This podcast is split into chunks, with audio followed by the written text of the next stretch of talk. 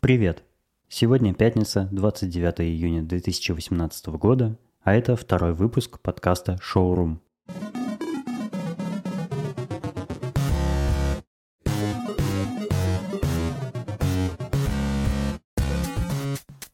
Для начала я хотел бы поблагодарить тех, кто послушал пилотный выпуск. Большое спасибо тем, кто подписался. Друзья, конечно, меня похвалили, когда я сказал им, все, теперь я подкастер – послушайте мой первый выпуск, скажите, что думаете. И, конечно, самый популярный комментарий к этому выпуску был слишком коротко.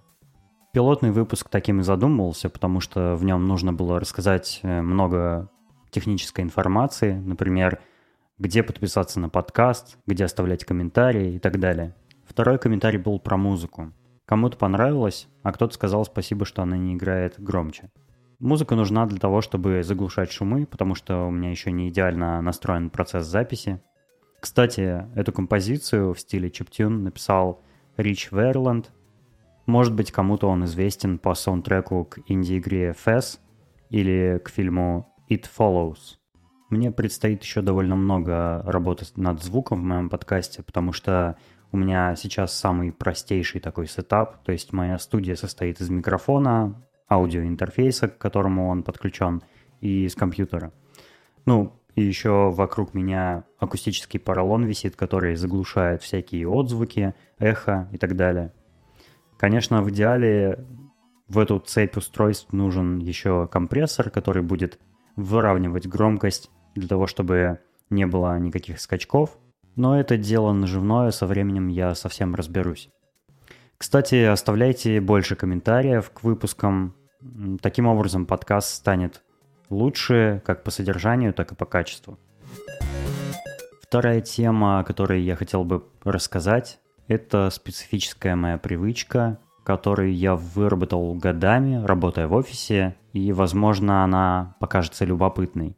Дело в том, что я практически не здороваюсь ни с кем из коллег, когда прихожу в офис на работу. Я понял, что когда другие коллеги приходят и начинают здороваться со всеми, меня это немного раздражает. Ведь э, многие могут быть э, погружены в работу, э, многие приходят в разное время, и каждый приход нового человека, ну то есть участника команды, начинается с того, что он со всеми здоровается. Это такой некий ритуал, без которого рабочий день может, наверное, и не начаться. Иногда коллеги приходят и очень громко здороваются как бы со всеми сразу, и таким образом отвлекают всех от э, дел, которыми они заняты сейчас.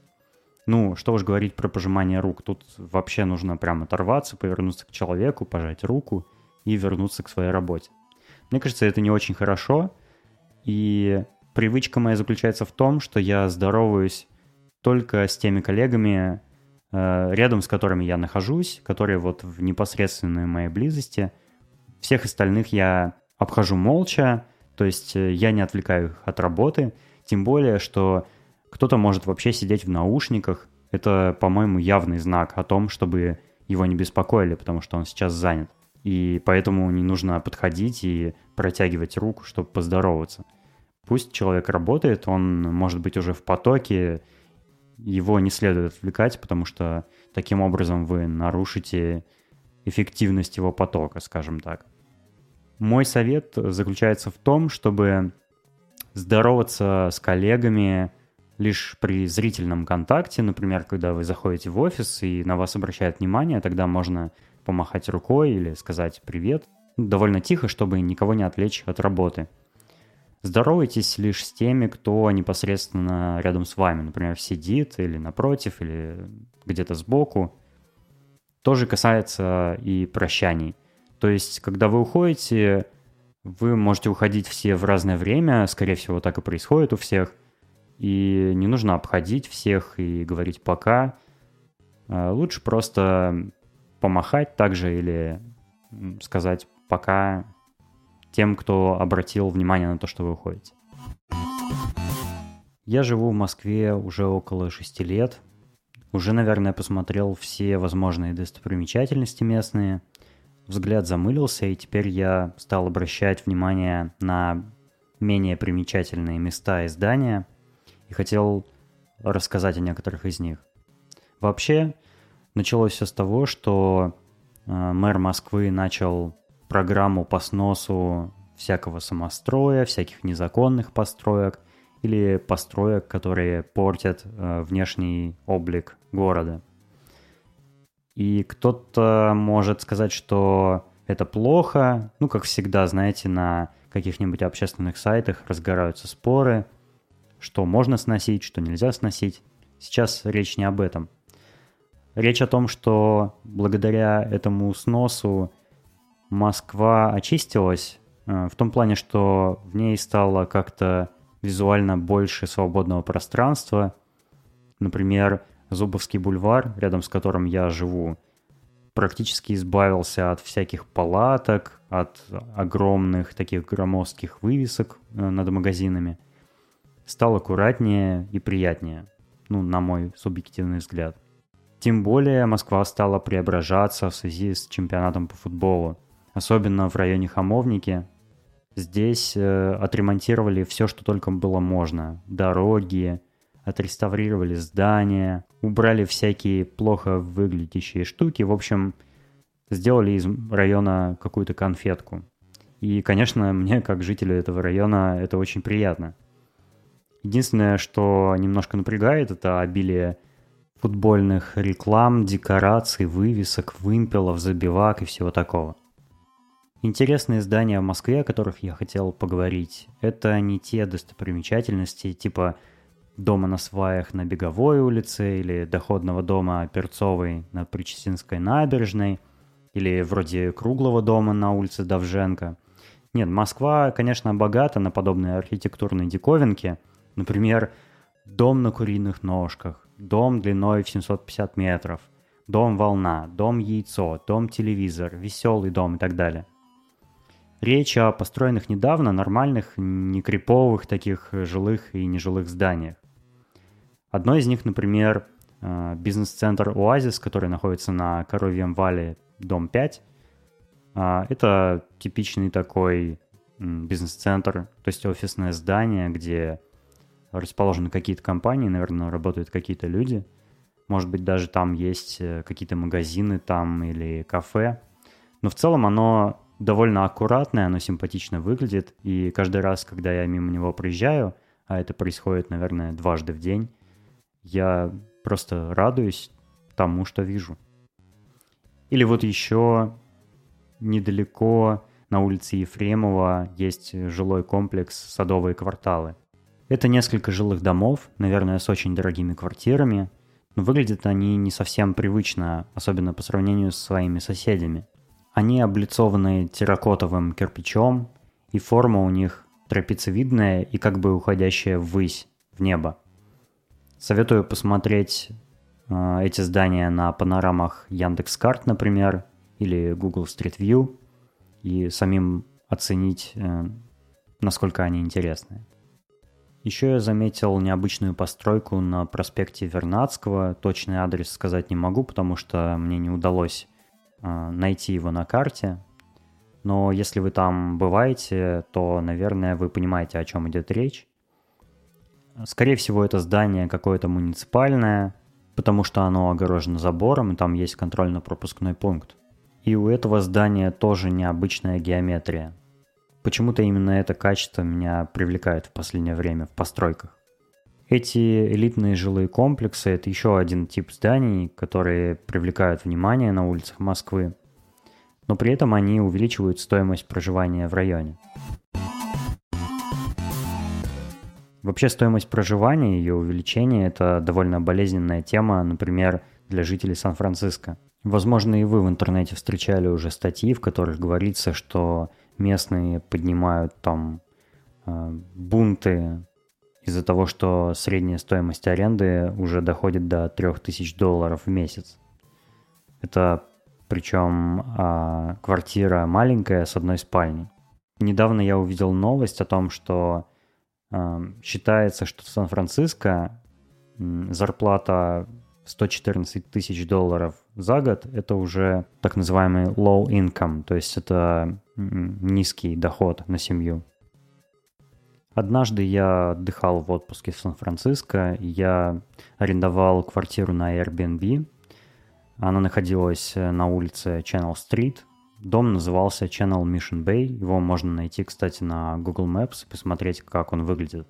Из окон этого дома был виден стадион, э, бейсбольный стадион AT&T. Э, это домашний стадион э, бейсбольной команды Giants. К долгосрочной аренде квартиры в таком доме прилагаются занятные бонусы. Например, портье, который работает в лобби, открывает жителям двери, принимает, например, за них посылки с Амазона или какие-нибудь там доставки. Еще там есть зона барбекю, бассейн, джакузи, спортзал, что-то наподобие интернет-кафе, где стоят столы с э, последней модели, и местные жители могут позаниматься там своими делами или почту проверить. Оказалось, что я арендовал на Airbnb квартиру в доме, в котором проживает мой американский знакомый. Он снимает там двухкомнатную квартиру за 5000 долларов в месяц. А все эти конские цены на аренду в Сан-Франциско из-за того, что в город и в его окрестные города приезжает очень много технических специалистов в большие корпорации типа Гугла, Фейсбука, Apple, у которых очень высокие зарплаты, и те, кто владеет э, недвижимостью в этих городах э, Кремниевой долины, повышают цены на аренду для того, чтобы больше заработать. При этом, конечно, такое жилье не могут э, позволить себе местные жители – мне кажется, такая тема с увеличением стоимости проживания характерна вообще для любых крупных городов, например, для столиц и, в частности, для Москвы. Так что, дорогие технические специалисты, которые приезжают работать в столице, привозят с собой не только пользу в виде красивых жилых домов, которые для них строятся, но и вред в виде увеличения стоимости проживания. Недавно я написал твит и хотел бы рассказать о нем подробнее.